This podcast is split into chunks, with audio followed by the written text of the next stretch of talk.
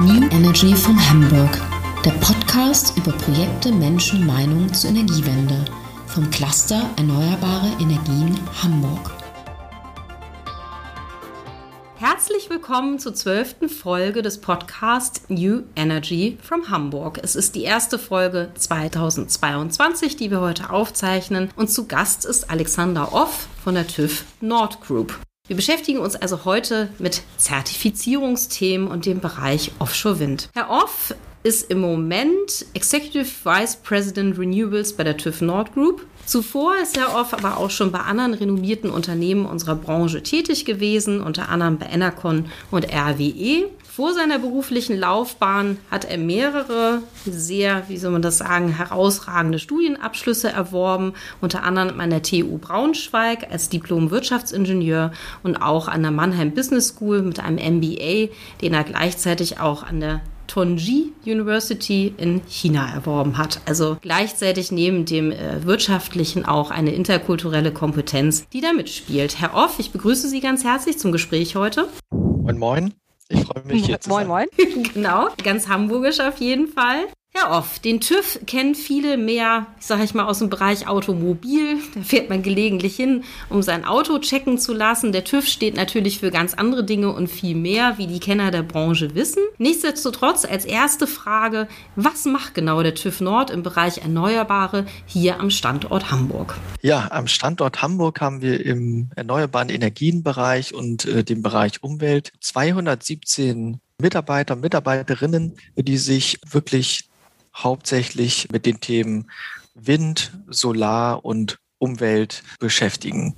Wir haben am Standort Hamburg ein Team, was sich insbesondere mit der Zertifizierung von Windkraftanlagen beschäftigt und äh, mit der Zertifizierung von großen Windprojekten, insbesondere offshore.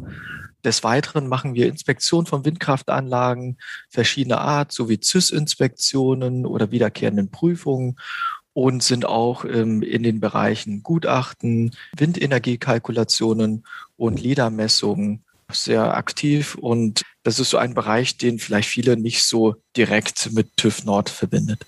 Ja, das stimmt, wobei der TÜV Nord ja auch immer auf allen großen Messen und so weiter unterwegs ist. Also man kann sie da schon gemeinsam mit anderen, sag ich mal, Mitbewerbern aus dem Bereich Zertifizierung immer wieder sehen und treffen. Der Bereich Offshore ist ja sehr international geworden, wie, äh, glaube ich, die Branchenkenner alle wissen. Vielleicht können Sie das noch mal ein bisschen erzählen. In welchen Ländern sind Sie unterwegs? Welche Länder oder welche Märkte halten Sie für besonders vielversprechend? Was tut sich da im Moment? Ja, also äh, der Offshore-Windmarkt hat sich wirklich sehr internationalisiert. Ich finde es faszinierend, das miterleben zu dürfen, als Werkstudent noch an dem ersten großen Offshore-Windpark in Deutschland mit involviert. Alpha Ventus das war 2007 äh, bis 2009. Und die Herausforderungen, die wir damals hatten, unter ganz anderen Voraussetzungen, die hat man heute in vielen der Entwicklungsländern für den Bereich Offshore sei es im amerikanischen Raum oder auch gerade äh, in der Region Asien-Pazifik. Wir von TÜV Nord sind insbesondere im europäischen Raum äh, tätig, natürlich weil der europäische Markt im Offshore-Wind-Bereich wohl der reifste Markt ist und auch der stetigste ich denke, wir äh, sollten immer nicht von Ländermärkten reden, sondern in Europa haben wir halt einen großen Markt mit einer Supply Chain und da sind wir auch sehr aktiv. Die perspektivischen Länder, in denen wir aktiv sind, äh, sind insbesondere im asiatischen Raum. Wir sind äh, involviert in mehreren Offshore-Projekten in Korea, was ein sehr spannender Markt ist, weil es dort ähm, eine ganz tolle Stahlindustrie gibt, sehr viel Know-how. Und in Korea ist der Ausbau der Onshore-Windkraft sehr begrenzt, weil die Flächen es dort einfach nicht hergeben. Des Weiteren sind wir aktiv in Gesprächen im Japan. Das ist auch äh, kulturell ein ganz faszinierendes Land, wo jetzt die ersten Offshore-Windparks kommen werden in den nächsten Jahren. Ähm, es war ja auch gerade eine Ausschreibung, wo der Gewinner Mitsubishi ist. Und ähm, wir sind dort gerade auch in Gutachten und in der Zertifizierung äh, involviert. Des Weiteren glaube ich, dass die Märkte im amerikanischen Raum sich in diesem Jahrzehnt sehr entwickeln äh, wird.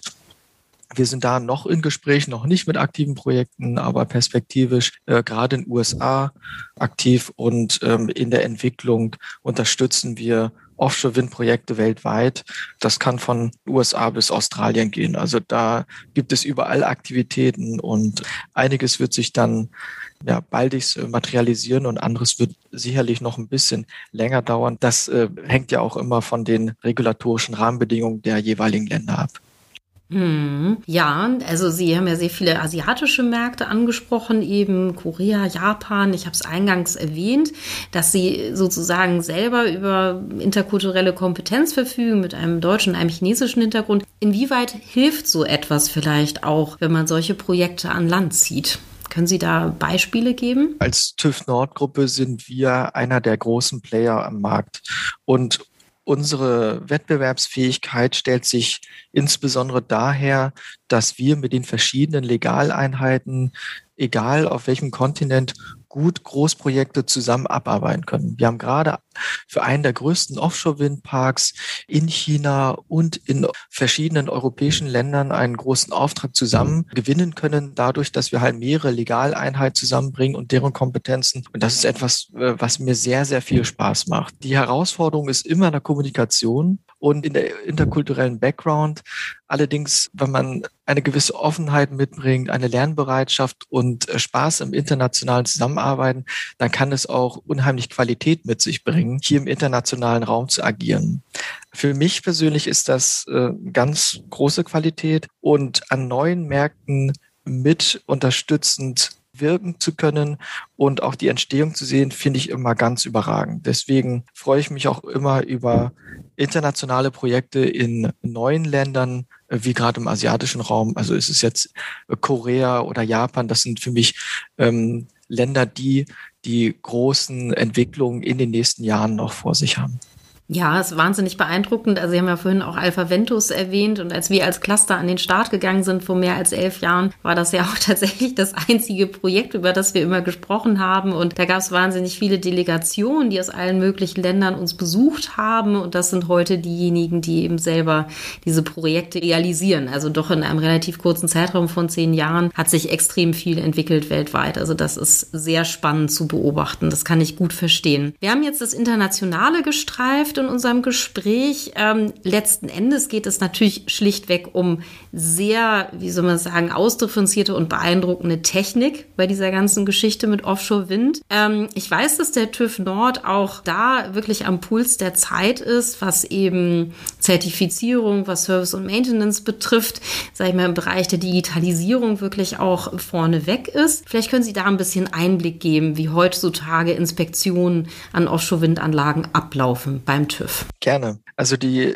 Innovationsfähigkeit halte ich für ein ganz wichtiges Gut in der heutigen Zeit, weil sich ja grundsätzliche Arbeitsrandbedingungen aufgrund der Digitalisierung, die sich sehr, sehr schnell entwickelt, verändern wird. Das heißt, für uns gibt es drei Hauptbereiche, wo wir sehr aktiv zusammen mit unseren Innovationsabteilungen an verschiedenen Projekten arbeiten, um die Arbeitsumfelder unserer Inspektoren so angenehm und so effizient wie möglich zu gestalten. Das erste ist äh, etwas, ich glaube, damit kann jeder was anfangen. Das ist der Einsatz von Software, in der Inspektion, sei es bei der Durchführung oder sei es bei der Dokumentation. Ich glaube, das ist einfach Stand der Technik und darüber brauchen wir auch gar nicht so viel reden. Allerdings, was sehr interessant ist und wo wir auch viel ausprobieren, ist der Einsatz von Remote Inspection, wo wir Experten zuschalten bei verschiedenen Inspektionen, zum Beispiel in internationalen Ländern, dort schauen wir, dass wir die wenigen Experten, die man auf manchen Sachgebieten hat, dort mit an das Arbeitsumfeld mit reinbringen kann. Und da hat man noch viel Optimierungsbedarf in äh, Software, in der Netzanbindung oder auch in der Hardware. Man kann sich vorstellen, heutzutage sind wir ja alle diese MS Teams Marathons äh, gewöhnt jeden Tag. Und wenn jemand per Remote Inspection dazugeschaltet ist und etwas ganz genau beurteilen soll, dann ist es sehr anstrengend. Und äh, da auf so einen kleinen Laptop-Bildschirm zu starren, ist sicherlich nicht die ideale Arbeitsgegebenheit. Deswegen schauen wir, dass wir sowohl Hardware als auch Software hier ja immer besser werden lassen. Und auch der Einsatz von Drohnen, das sieht man ja auch immer mit den tollen äh, Bildern von der Inspektion, ist etwas, was uns sehr beschäftigt. Wir wollen perspektivisch Drohneneinsatz mit ähm, AI, also Artificial Intelligence, kombinieren, um die vielen Bilddaten, die man mit der Drohneninspektion gewinnen kann, dann auch viel effizienter prozessieren kann. Das ist eine Entlastung vom Experten, das ist eine Unterstützung von dem Experten und das soll auch die Qualität der Inspektion erhöhen. Also hier sind wir wirklich auf vielen Feldern unterwegs. Wir haben eine Menge intelligente und einsatzfreudige Personen, die sich auch auf Innovationsprojekte gerne austoben. Und äh, mir persönlich macht das unheimlich Spaß, den Fortschritt zu sehen. Leider bin ich äh, als ja, Führungskraft nicht direkt involviert dabei. Das würde ich am liebsten zu gern. Aber äh, zuzusehen, wie wir da Fortschritte machen, ist für mich eine ganz besondere Sache. Ja, das klingt sehr interessant. Also ich kann mich ja noch an Zeiten erinnern, wo wirklich Personen dann immer die Inspektion durchführen mussten. Und ich denke mal, gerade der Einsatz von Drohnen ist natürlich auch für die Sicherheit durchaus relevant, ne? dass man da einfach nicht mehr so viele Leute auf See schicken muss. Aber dass es vielleicht auch interessant ist, selber mal wieder an den Anlagen herumzuklettern, kann ich mir vorstellen. Aber dazu ist natürlich im Alltag dann nicht so viel Zeit. Wir haben einige Veränderungen erlebt, auch im politischen Bereich. Es gibt eine neue Bundesregierung seit kurz vor Weihnachten. Also da haben sie schon mal Wort gehalten, sage ich jetzt mal, dass sie relativ zügig ihren äh, Koalitionsvertrag unterzeichnet haben und die Regierung gebildet haben. Und die neue Regierung hat ja auch im Bereich Energie, Erneuerbare wie soll man sagen, relativ ambitionierte Ziele formuliert. Unter anderem eben auch, wir haben es hier nochmal recherchiert, dass man im Bereich Offshore-Wind tatsächlich bis auf 70 Gigawatt bis 2045 kommen wolle. Da sind wir hier alle doch relativ äh, erstaunt gewesen. Äh, einerseits natürlich positiv, aber natürlich auch die Frage, ist das überhaupt realistisch? Lässt sich das umsetzen? Wie sehen Sie das? Also wie äh, haben Sie reagiert auf diese Ziele, die die neue Bundesregierung formuliert hat? Insgesamt finden wir die Ziele richtig und positiv. Wir haben die Ziele intern in den verschiedenen Abteilungen und auch mit unserer Repräsentanz in Berlin eingehend besprochen. Und wir finden auch ambitionierte Ziele richtig und wichtig. Also der Ausbau der Windenergie auf See mit den neuen Zielen, die erheblich gesteigert sind, ist allerdings äh, verknüpft auch an verbesserte Rahmenbedingungen. Sich Ziele zu setzen ist das eine, aber diese dann auch einzuhalten oder vielleicht zu übertreffen, ist das andere. Mit einem Vorlaufzeit von drei bis fünf Jahren um alleine für Design und Produktion von so kritischen Gewerken wie Umspannplattformen, große Kabelanbindungen, ja, das überhaupt bewältigen zu können, sind die Ziele für 2030 jetzt schon auf dem kritischen Pfad. Das heißt, wenn wir die Ziele haben, erwarte ich einen klaren Ausbau und klare Rahmenbedingungen für die Umsetzung. Ob wir dann 70 Gigawatt 2045 haben, ähm, das erhoffe ich. Ich glaube, das ist wichtig, auch ähm, perspektivisch, wenn wir dann über die Dekarbonisierung der Industrie und deren Elektrizitätsbedarf ähm, reden. Allerdings äh, sollten wir uns jetzt erstmal auf die Ziele 2030 und 35 konzentrieren und diese zu erreichen, äh, werden schon eine Anstrengung unserer Supply Chain sein und die sind ohne eine klare und ersichtliche Rahmenbedingung ähm, von unserer Politik nicht einzuhalten. Also das ist ambitioniert, wir sind da gerne dabei und äh, gerne legen wir da los. Aber die müssen wir auch erstmal schaffen. Mhm. Das denke ich auch. Äh, Sie haben jetzt mehrfach erwähnt, nicht nur Ziele formulieren, sondern eben auch die richtigen Rahmenbedingungen für eine erfolgreiche Umsetzung. Wir hören häufig sowas wie weniger Bürokratie oder eben auch schnellere Verfahren. Können Sie da noch ein paar Beispiele geben, was Sie genau sich darunter vorstellen unter einem besseren Rahmen? Ich glaube, wir haben aus den ersten Offshore-Wind-Projekten eins gelernt. Einen kritischen Pfad, der aufgrund der Produktion und dem Design gesetzt ist, den kann man gerade bei Umspannplattformen und äh, Kabelanbindung, äh, die ja nun mal zwei Jahre und mehr dauern, die kann man nicht verkürzen. Das heißt, für Infrastrukturprojekte ist immer eine realistische und sinnvolle Planung wichtig. Und dieses sollte in den Ausbaumodellen, die ja von der Politik gelenkt und geführt wird, ganz einfach ähm, Einklang finden. Man kann hier keine Abkürzung nehmen. Wir sind bei Infrastrukturprojekten, die brauchen ihren Anlauf und wir haben keine Supply Chain, die wir einfach mal so verdoppeln können. Das wiederum benötigt auch ähm, einige Jahre und die Supply Chain und die gesamte Industrie ist überhaupt nicht ähm, interessiert an einem Auf und Ab der, des Offshore-Windmarktes, den wir ja in der Vergangenheit hatten, sondern äh, für einen stabilen Ausbau. Also mehrere Gigawatt pro Jahr, stabiler Ausbau, da haben alle was von und dafür brauchen wir auch stabile Rahmenbedingungen. Und da gibt es mehrere Mittel ähm, sei es jetzt Auktionsmodelle oder andere Modelle, das ist im Detail wirklich gar nicht so relevant, sondern es müssen einfach klare, verständliche Regeln her und ein stabiler Ausbaukorridor gewährleistet werden. In 2010 hatten wir alle bei den Offshore-Projekten das gleiche Problem. Ähm, wir hatten eine Überforderung des Marktes.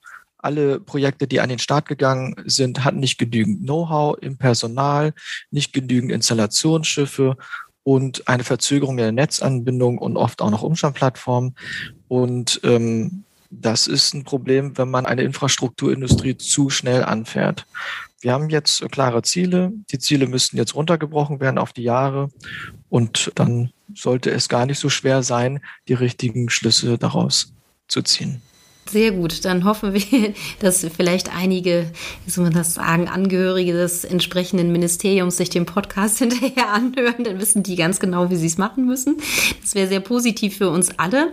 Letzter Punkt, den ich noch gerne besprechen möchte. Wie Sie wissen, widmen wir uns auch ganz intensiv dem Thema Wasserstoff seit dem vergangenen Jahr hier im Cluster Erneuerbare Energien. Es gibt natürlich auch eine Verbindung zwischen Wasserstoff und Offshore, ganz klar. Da sind ja unter anderem auch die Kollegen von Alpha Ventus sehr intensiv unterwegs. Wie beurteilen Sie dieses Gebiet, also sozusagen die Potenziale von Wasserstoffproduktion im Rahmen von Offshore-Wind? Und was für eine Zukunft, sage ich mal, wenn Sie in die Glaskugel gucken könnten, prognostizieren Sie für den Bereich? Ich finde die Stimmung und auch die Diskussion, die wir haben, sehr positiv. Für meine Generation ist es ja ähm, ein, ein Riesenprivileg an der Energierevolution von der konventionellen äh, Kraftwerkserzeugung zur erneuerbaren die Entwicklung mitgestalten zu können. Das habe ich immer als Generationsaufgabe gesehen. Das ist eine langfristige Aufgabe, eine Aufgabe, die man nur Schritt für Schritt darstellen kann. Und hier haben wir den nächsten Schritt, nämlich die Dekarbonisierung der Industrie, die wir ja so gerne mit den Synonymen Wasserstoff ähm, verbinden, vor uns haben.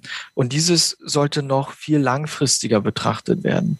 Denn wir haben mit den Zielen alleine für den Offshore-Windausbau 2030, 2035 ein Riesenbrett für uns in den nächsten 15 Jahren. Und jetzt kommt eigentlich noch was obendrauf und das ist der Bedarf an der Wasserstoffproduktion, wenn wir denn diese mit äh, Green Hydrogen erzeugen wollen. Und hier reden wir von Volumina, die weit dessen übersteigen, was wir bisher an Szenarien gerechnet haben. Das heißt, da brauchen wir realistische Annahmen. Was brauchen wir denn eigentlich noch on top an Energieerzeugung aus erneuerbaren Energiequellen?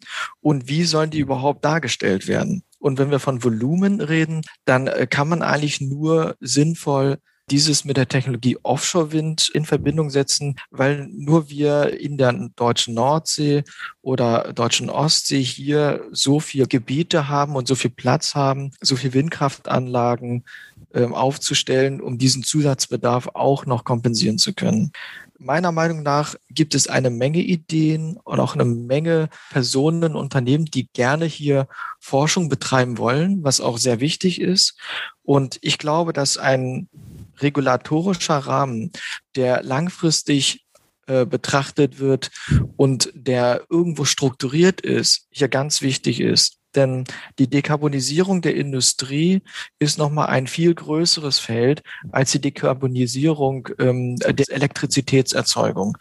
Und hier sollten wir schauen, wer sind denn überhaupt in der Industrie die Unternehmen oder die Bereiche, die Wasserstoff oder ja, Power to X abnehmen? Wie ist die Kostenverteilung und wie können wir sinnvoll Technologien entwickeln, damit wir Power to X oder Wasserstoff zu einem kostenvernünftigen Rahmen perspektivisch darstellen können? Das ist eine hm. spannende Entwicklung. Wir sind als TÜV Nord auch mit verschiedenen Kooperationen dabei und wir freuen uns sehr, dort ordentlich mitzumischen und auch hier ähm, ja die nächste große Sache in der Infrastruktur, nämlich die Dekarbonisierung der Industrie, tatkräftig mit unterstützen zu können. Ja, das klingt sehr gut und das unterstützen wir als Cluster ja auch sehr tatkräftig. Die Dekarbonisierung der Industrie, vor allen Dingen hier am Standort Hamburg und der TÜV Nord und ihre Kolleginnen sozusagen aus dem Bereich Innovation Wasserstoff äh, haben sich da auch schon sehr hervorgetan. Auf jeden Fall, das weiß ich von meinen Kollegen. Also ich denke, da gibt es noch mehr Anknüpfungspunkte und noch mehr Synergien, die auf jeden Fall entstehen, um gemeinsam dieses vielleicht noch dickere Brett äh, als der Offshore-Windindustrie zu bohren in den nächsten Jahren. Jahren. Das war sehr interessant. Wir haben so einen kleinen Parforce-Ritt sozusagen von der Zertifizierung hin zu Zukunftsszenarien äh, der Dekarbonisierung gemacht. Ähm, ich wünsche Ihnen ganz viel Erfolg beim TÜV Nord, bei all Ihren weiteren Projekten, egal wo Sie sein mögen, in Hamburg, Korea, Japan oder vielleicht auch Lateinamerika. Keine Ahnung, wohin es Sie noch so verschlägt. In diesem Sinne, vielen Dank für das Gespräch und bis bald. Vielen Dank, Frau Dose, und alles Gute für 2022. Dankeschön. Das war New Energy von Hamburg, der Podcast des Clusters Erneuerbare Energien Hamburg. Sie finden alle Folgen und mehr zu diesen und anderen Themen unter www.eehh.de. Vielen Dank fürs Zuhören.